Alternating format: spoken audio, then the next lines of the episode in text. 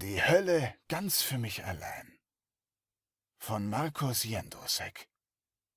Gelesen von Philipp Bösand. Ich habe den Teufel erschossen. Zweimal. Aber nur einmal mit Absicht. Es war eigentlich viel einfacher, als man erwarten sollte. Und um ehrlich zu sein, frage ich mich manchmal, warum nicht früher jemand auf die Idee gekommen ist. Wer weiß, was uns dann alles erspart geblieben wäre. Mir wäre dann auf jeden Fall eine Menge erspart geblieben. Zum Beispiel dieser Mistkäfer, der in meinem linken Ohr sitzt und ständig kommunistische Lieder singt. Oder die dreieugige Schlange, die meinen Zeigefinger Millimeter für Millimeter abkaut. Ziemlich eklig eigentlich aber es tut nicht sonderlich weh. Irgendwann habe ich mich vermutlich an den Schmerz gewöhnt. Angefangen hat die ganze Sache, als Bayern gegen Real gespielt hat. Champions League oder so. Keine Ahnung. So sehr interessiert mich Fußball eigentlich nicht.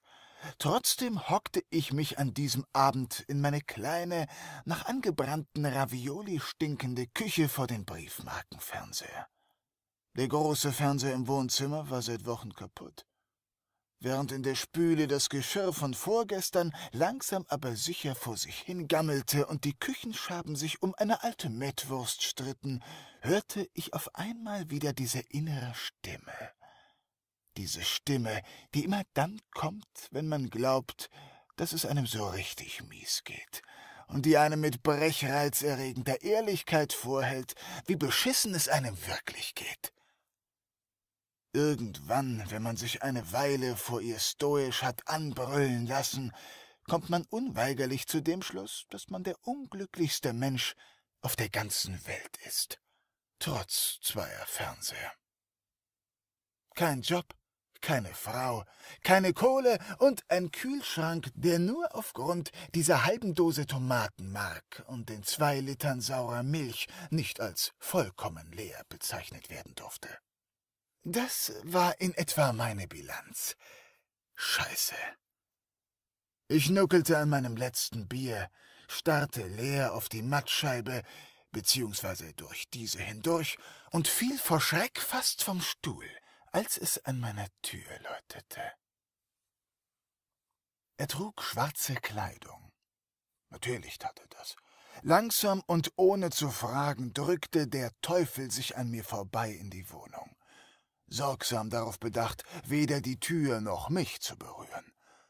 Auf ein beinahe unmerkliches Kopfnicken schälten sich zwei weitere Gestalten aus dem Schatten des Hausflurs und betraten ebenfalls meine Wohnung.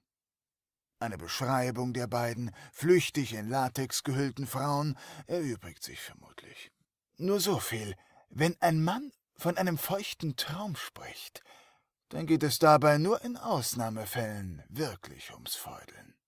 Meistens handeln solche Träume von diesen beiden Frauen. Eine von ihnen fuhr sich aufreizend mit der Zunge über die Lippen, als sie sich an mir vorbeidrückte und griff mir an den Schritt. Nette Geste irgendwie. Normalerweise lasse ich niemanden einfach so in meine Wohnung, aber in diesem Moment blieb mir nicht viel anderes übrig. Ich meine, ich hätte sie ja schlecht wieder rausprügeln können oder so. Darum schloss ich einfach die Tür und folgte ihnen in die Küche. Die beiden Frauen lehnten, die Arme vor den Brüsten verschränkt, an der Wand und blickten ausdruckslos auf den kleinen Campingtisch. Ich wollte gar nicht wissen, was mit meiner Bierdose passiert war, aber der Tisch war leer. Der Teufel saß auf meinem Stuhl und wies mir mit einer Handbewegung auf dem anderen Platz zu nehmen. Nun, begann er sanft lächelnd. Die Stimme strahlte jene ruhige Gelassenheit aus, die man sonst nur von kiffenden Studenten kennt, nur dass er sich artikulieren konnte. Es geht dir also schlecht, ja? Äh, ja nun, du brauchst nichts zu sagen. Ich kenne das. Und ich habe eine Lösung für dein Problem. Er stellte seinen Aktenkoffer auf den Tisch, öffnete ihn und reichte mir ein Blatt Papier. Einfach da unten links unterschreiben und du musst dieses Drecksloch hier nie wiedersehen. Äh, was ist das? Deine Fahrkarte in ein besseres Leben. Warum dich mit diesem Müll hier rumplagen?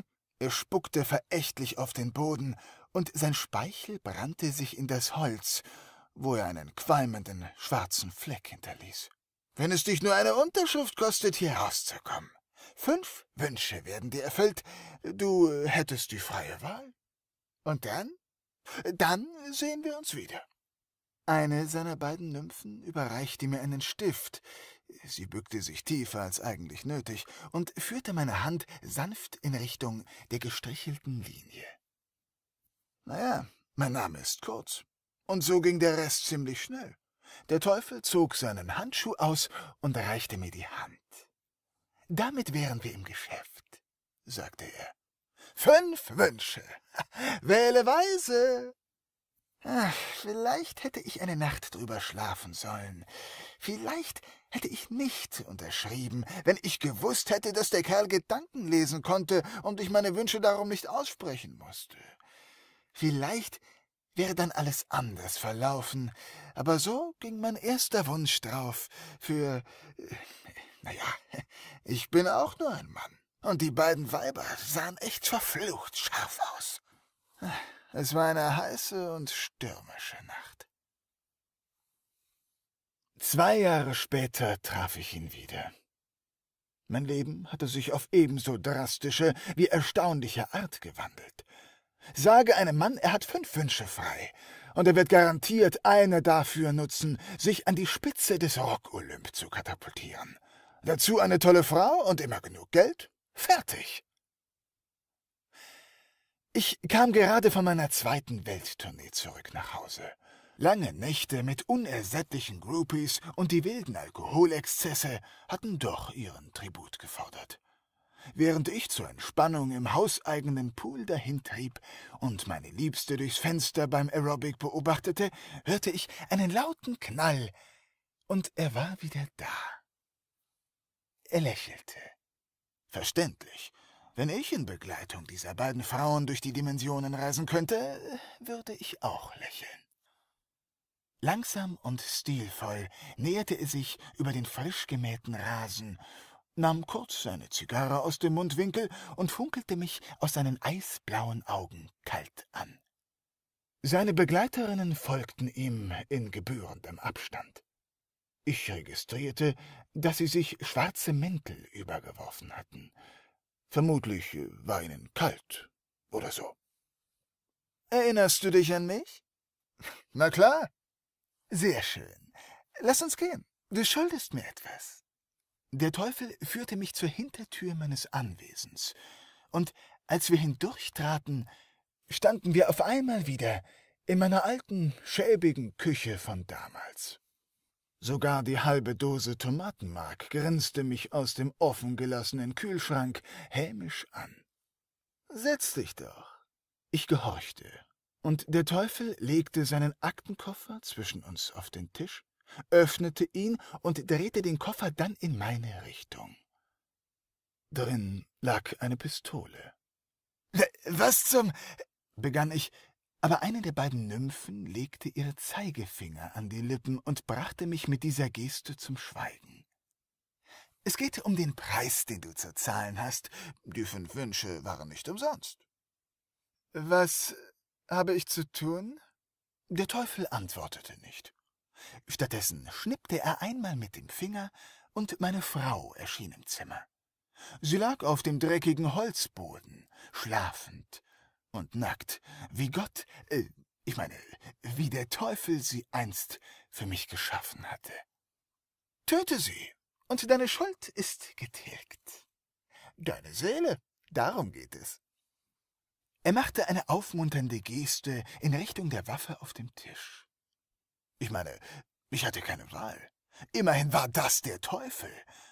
Die Sekunden dehnten sich zu Ewigkeiten, als ich den Hahn spannte und anlegte. Und dann, naja, dann habe ich den Teufel erschossen. Ich weiß nicht mehr, welcher Impuls meine Hand gelenkt hat. oder warum ich getroffen habe. Immerhin war es das erste Mal überhaupt, dass ich eine Waffe abgefeuert habe. Ich weiß nur noch, dass ich dem Teufel eine silberne Kugel genau zwischen die eisblauen Augen gejagt habe. Er sah mich ungläubig an und fuhr sich mit dem Zeigefinger an die klaffende Wunde, aus der kein Tropfen Blut entwich.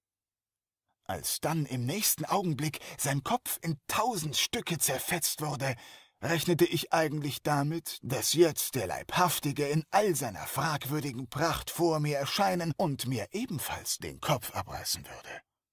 Aber nichts dergleichen geschah. Der kopflose Körper sank einfach ziemlich unspektakulär in seinem Stuhl zusammen. Und dann erst explodierte die Realität um mich herum und wich meinem ganz persönlichen Universum des Grauens. Die Nymphen erstarrten zu Stein. Irgendetwas quoll aus dem Hals des Teufels, und der Körper meiner Frau auf dem Fußboden verwandelte sich in. Nun, am ehesten ließe sich diese Kreatur vielleicht mit einer Kreuzung aus Kettensäge und Höllenhund vergleichen.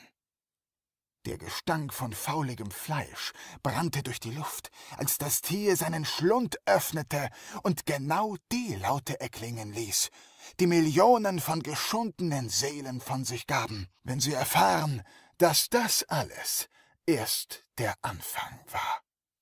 Zusammengemischt, rückwärts abgespielt und von einem wahnsinnigen Tonmeister mit dem Winseln eines Hundes unterlegt, dem man bei lebendigem Leibe das Fell abzieht. Die Kreatur schnüffelte an der Pistole in meiner Hand und ließ ein kehliges Knurren erklingen. Dann verließ sie den Raum und richtete sich in meinem Badezimmer neben dem Klo häuslich ein. Der Körper des Teufels war inzwischen nicht mehr zu erkennen. Angesichts der nicht enden wollenden Flut an kleinen Tierchen, die aus seinem Hals quollen. Die Hölle war im Begriff, mit Sack und Pack umzuziehen. Von ganz unten in meine Küche. Das ist jetzt zwei Wochen her, und ein Ende ist nicht in Sicht. Meine Küche beherbergt inzwischen Dinge, deren bloße Beschreibung mich an den Rand des Wahnsinns bringen würde. Darum sehe ich gar nicht mehr hin. Ich habe viele Bücher gelesen, in denen es in diesem Zusammenhang immer um Maden, dämonische Hunde und sowas geht. Alles Kinderkram gegen das, was sich gegenwärtig in meiner Badewanne tummelt. Dieser nervtötende Käfer sitzt immer noch in meinem Ohr, und mein Finger blutet. Aber das ist nicht wichtig. Da gibt es eine Sache, die mich weitaus mehr beschäftigt. Als ich mir damals Unsterblichkeit gewünscht habe, hätte ich einfach daran denken sollen, dass die Ewigkeit eine verflucht lange Zeit sein kann.